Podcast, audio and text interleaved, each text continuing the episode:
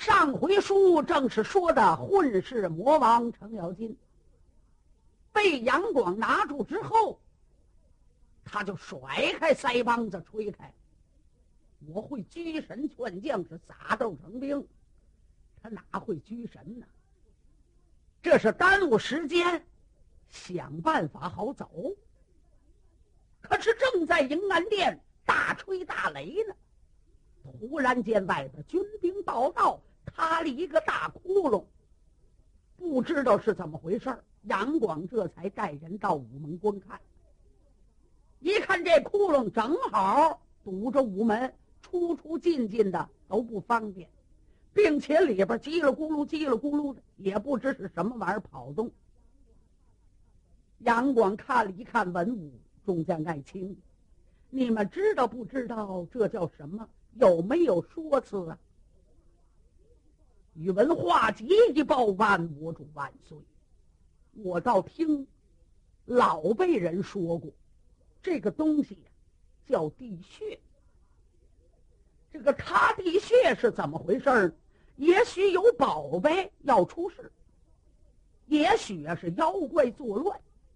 那就说逢凶化吉，欲干成祥，不知道是什么东西。必须我主得派能人去探，要有宝贝呢，哎，把宝贝探出来，这地穴口啊，他自己就会封。要是有妖怪呢，那就说探地穴之人就难保性命，不探还不行。说着，杨广那心里头也是悬，往两边瞧了瞧，众将爱卿。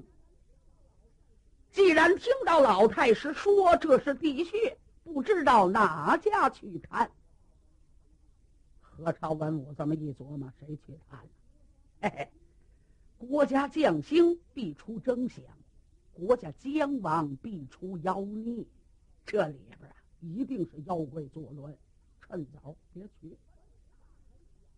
文武大臣想到这里，把头一低。杨广说话好像是没有听见。宇文化及一瞧都不言语，嘿嘿，国主万岁，还用派我们大臣去探地穴吗？这不现成的有一个吗？谁？程咬金呢？叫他去探，您不是打算杀他吗？现在不杀他了，叫他探地穴。嗯，杨广点了一点头。好，把程咬金带过来。就把这位混世魔王带到了近前。程咬金一瞧，我说你也不杀也不斩，推来推去，推的我太不耐烦了啊！有什么话就说，有话说有屁放。杨广一瞧，你说这个人不会说人话。嗯，杨广一个劲儿的扶他的脑袋，为什么呢？这杨广从打过了四平山以后。奔这个扬州，的路上他就觉得自己的头疼的厉害，浑身也疼，并且呢还刺痒，刺痒一块，都起这个小泡。哎呀，杨广心里头特别烦，今天又看到了这个地穴，简直说烦透。看到了程咬金嘴里不干不净，根本就没有把他搁到了心上。杨广把眼睛一瞪：“程咬金，啊，什么事儿？说。现在我本来是要杀你，但是呢，塌了个地穴，给你留一条活路。我问问你，愿意活，愿意死？你说吧，活怎么活？死怎么死？死我就给你一刀之苦，杀了你。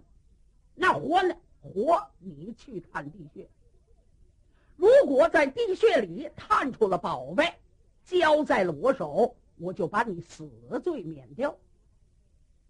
嗯，要看不出宝贝来，看不出宝贝，我还是杀你。嗨，那咱们也死，我也不知道里边是宝贝还是什么，那干脆你杀就得了。嗯，孤王不想杀你，叫你探地穴。哎呀，探地穴，程咬金一琢磨，真要是叫他把我给杀了，这人头跟尸首就得分家。我要探地穴真的死在里边呢，他们也不能够杀我了。我还许叫妖怪叫什么把我吃了，我不能够落个死在杨广的手里。啊，对，好，探地穴，咱就探。嗯，来呀，给他准备。当时宇文化及出了个主意，就在这地穴口两边立上两根木头桩子。这木头桩子上边呢有一个横梁，横梁的正当中钉上滑车，穿进绳子去，正对准了这个地穴口。然后这根绳子的下边呢坠上一个根筐，叫程咬金带两个格子。如果坐着这筐下去了，不知有多深呢？你第一个格子把它放上来，就证明到底儿了。第二个格子再放上来，我们就往上拉，说明你回来。程咬金点了一点头，对，咱就这么办了。实际上，这位程四爷心里头有底儿没底儿？没有底儿。刚才也知道，念咒啊，那是哄了人呢。究竟他的这个地穴是怎么回事？程咬金也不知道。那么，怎么他的这个窟窿，这也是。不巧不成书。原来王世充带着这个明公以及三军来在了扬州，修造皇宫。他原来长琼花的这个地点不是左庙吗？琼花观吗？原来叫兴隆观，后来发现了琼花，才改为琼花观。杨广的旨意叫他呀，就在琼花观这个地点。盖宫院，盖行宫，并且把这长琼花这个地点呢，就盖成了御花园。这个时间太紧呢。王世充呢，说实在的，也不是真正的负责任。不过杨广的旨意下，为了叫杨广开国库，大量的躺银往外拉，那不是邢道远给出的主意，给你多少钱你都要。名义上是修这行宫，暗地里呢，在洛阳我给你招请人马，保你在洛阳登基。所以王世充就按照邢道元的说法就去做了。结果呢，杨广给了不少的钱。但荣等到在了扬州修新宫的时候，是不得不修，就这么回事儿，修起来就完。哪儿合适，哪儿不合适，根本这个地基就没有砸好。民工也不负责任，反正干一天呢给一天钱，就稀里糊涂、马马虎虎把这宫院就给盖起来。实际这个地点呢，根本这个地基就没有砸好，不实在，就噼里啪啦上边垫平了就完了。但荣等掌管带着人马这一来呢，人多呀。在五朝门这块出出进进，出出进进，人太多了，把这个地点呢，就是踩宣了，呼噜给塌下去了。大家伙呢，就认为他这个地穴是有说辞，这叫地穴。甘荣等叫程咬金探这个地穴，所以程四爷心里头一点根都没有。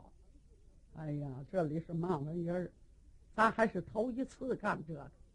反正啊，就是死到里边也不能够落一个大魔王，叫杨广给杀了。对，去看看。所以这位程四爷拿好了主意，大斧子在腰里头一别，就走过来了。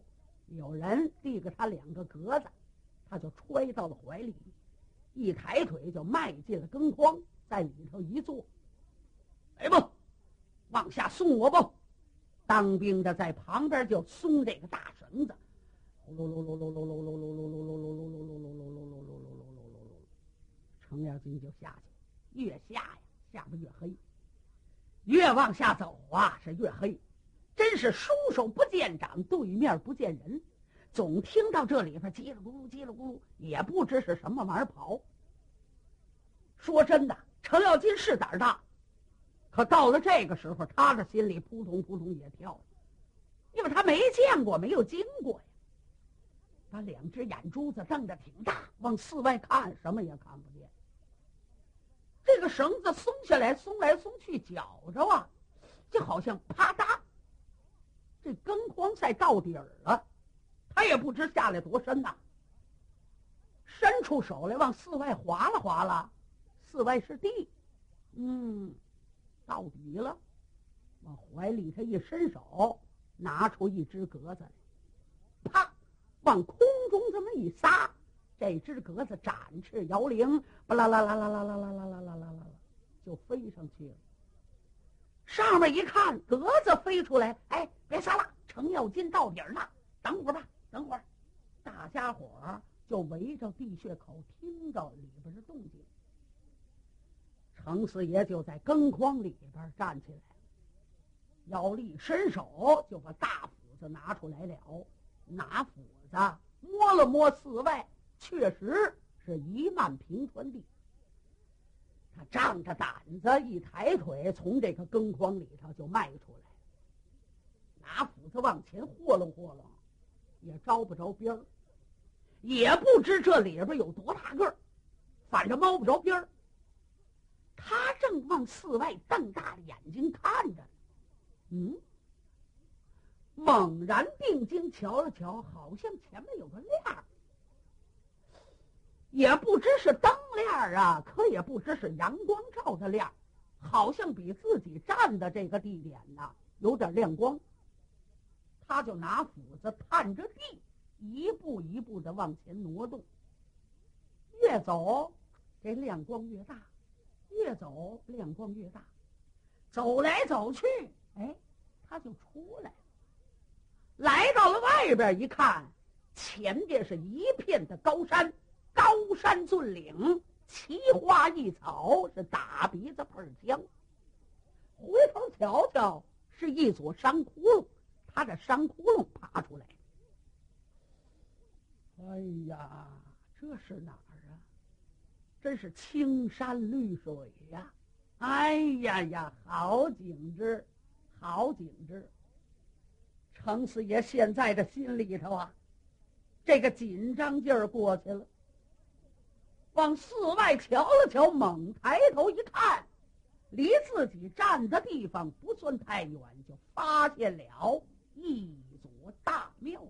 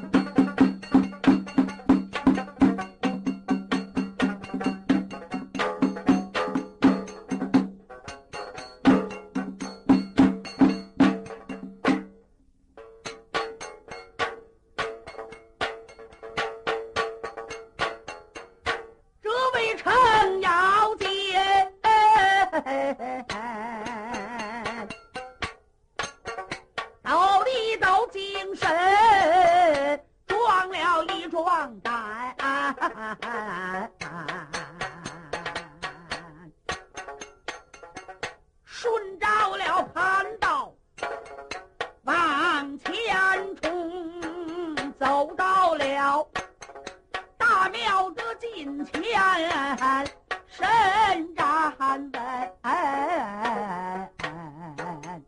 推开了庙门，一看分明，这天井当院，清清冷冷，为什么里边厢没发现？一人吭声，常四爷手提着大斧，他就往里走。他迈步走进这座庙厅，刚刚得来在了的天津当院，猛然间迎面的大殿。走了人生，无量多山寨，满大话喊了一声：“嗯要金老成，程四爷。”听见了有人把他喊，站稳了身躯他就断看清，大殿中走出来，出了家的老赵。仙风道骨，很是威风。可见他九两刀金，带着什么一柄？灰色的道袍穿在了身中，水火的刺套在脑中。数一把云彩二足蹬，手拿着拂尘，他叫面带笑。程咬金看罢了多时，就是一愣怔，为什么？我看此人面熟得很，为什么一时想不到？我的心中程咬金这旁正在发愣，老道大喊：“把这徒儿称徒儿。”干什么愣磕磕的，还站在那里不动啊？嗯，哎，我说老道，你认识程四爷？嗯，你是我的弟子，你你先等会儿吧。我你是人呐，你是妖怪？哈哈哈哈！无良佛，哪来的妖怪？哎，我怎么看你那么眼熟？你呀，程咬金。你这个记性太不好了，还记得不记得长叶林劫黄冈的事啊？嗯，你那三斧子是怎么学的？哎呦，程咬金一瞧，对呀，呵，想起来了。哎，你这老道叫什么尊来着？东华帝君是也。哎呦，呵呵，您就是我的师傅，师傅您好。这大斧子一扔，跪在地下就磕头。哈哈哈哈哈！程咬金，起来，起来，起来，随为师到房中说话。东华帝君转身头里走，程咬金一猫腰，把斧子拾起来别在腰里，就跟在了后边。爷儿两个来在了房中，东华帝君一摆手。咬金呐，你坐下。哎哎，哎，我说师傅，这是怎么回事我说你这个老道，我听尤军达跟我念的，你来无踪去无影，说来就来说走就走。嘿嘿，我说你这点能耐可没教给我呀。哎，我说师傅，你怎么又跑这儿来了？东华帝君一笑，哈哈哈哈哈哈。为师云游天下，哪里都去呀！我特地的在此处等你。哦，师傅，您等我干什么呀？我这儿有几件宝贝给你。哈哈，冤不得他说了，不是宝贝出现，就是妖怪作乱。赶着这宝贝要出现，师傅什么宝贝？你等等。老道回首。就拿过来一个大牛头，看见了吗？这个东西叫牛头帽。杨广最近来得了个病，头疼。随营的大夫连太医都给他治不好。这顶牛头帽拿回去，你就告诉他，叫他戴到头上，戴上，头就不疼了。嗯。对他来说，那真是一件宝贝，那是自然了。哎哎，还有什么呀？你再看看，这有把刀。当时程咬金接过来一看，这把小刀啊，不大，连把带刀算上也就一尺多长。哎呀，师傅，这叫什么呀？此刀叫做定堂刀。杨广身上刺呀，就起这小泡。刺刺痒的了不得，什么药也治不了，必须得拿这小刀拉，把这泡拉开了，里边一流黄水就不刺痒了。可是拉开了这个，他还得痒，痒可是痒，再一痒一抓呢，里边又起泡，还得拉。拉开了，这水一出来，当时就不痒了。可这儿好了那儿起，不过呢，哎，能够解决一时的困难。嗯，这把刀也是他的。哎，还有什么？这还有个棒槌，拿过来给程咬金看了一看，一看这把棒槌呀，不大，也就二尺多长，连把都算上，上边呢好些个花儿。拿手摸摸是平的，你看着上面有花儿，好像是壳子一样。这把棒槌叫做五花棒。杨广浑身上下都疼，必须拿这个棒给他砸。哎，一砸的他身上就不疼，就舒服了。疼就砸，疼就砸。所以这三件宝贝都是为他来的。哎呀！合着我白给他忙活了，哎，行行行，这东西我就给他送去。好嘞，都包到一块堆儿吧。拿过包袱皮儿来，把东西就给包好喽。师傅，那你看还给什么？什么也不给了，啊，你就回去，从哪儿来照旧路而回。哎，那就好嘞，师傅，哎，那我我我就走了，走吧。如果有人问你，你就说这个东西就在山洞里发现的，别说为师给的，明白吗？那当然了，我知道了，我知道。嘱咐了这位程四爷，程咬金是照旧路而回，又从打这个山洞钻进去，到里边是越摸越黑，摸着头找着这个根筐，他就迈进去了，坐在筐里。腰里头一伸手，把这格子就拿出来，歘，往空中这么一撒，啊，不啦啦啦啦啦啦啦啦啦啦啦，这格子就飞上来了。寺外有当兵的，正在这瞪着眼的瞧着了。哎呦，这格子上来了，回来了，往上拉，往上拉，呲喽呲喽呲喽，往上边就拽绳子。功夫不算甚大，程四爷出来了。哎呀！从打根筐里迈出来，连杨广以及文武大家伙一瞧，嚯！程四爷一回来，背着个包袱，甭问得出宝贝来了。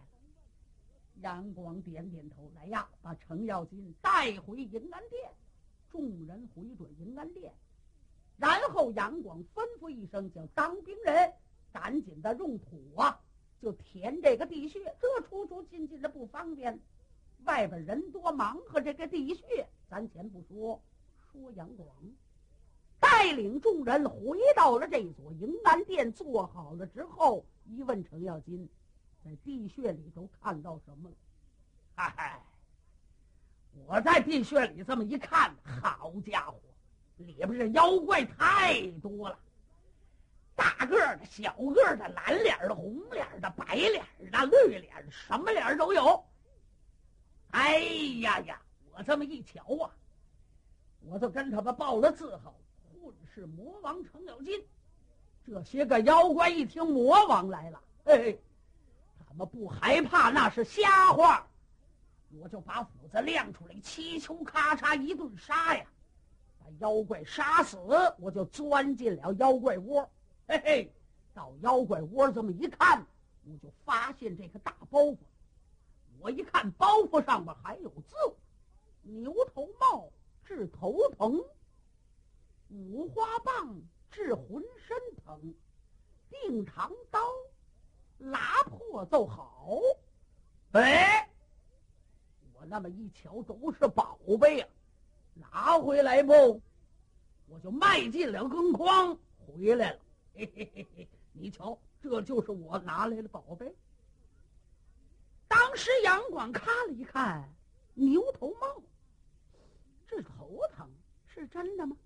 哎，我瞧瞧，把自个儿的冲天冠摘下去，把这个帽子就戴上。这帽子怎么叫牛头帽呢？整个的一个大牛脑袋，上面有两个犄角，有俩耳朵，靠着这个牛脖子这个地点就是一个帽子圈儿。他戴好了之后，正好是个大牛头。戴上之后，两只胳膊就往桌子上这么一塌，哎哎，就是个老牛在那儿趴着。哎，当时戴上，他这脑袋一点一点真的不疼了。拿起五花棒来，往自己身上打几下，还觉得特别舒服。嗯，孤王这个病就算好了。可是对于程咬金，我不能够饶恕他。既然孤王拜倒了琼花，就有天下做，我不能饶他。先杀死了魔王，灭了大魔国。当时杨广传旨意要杀程咬金，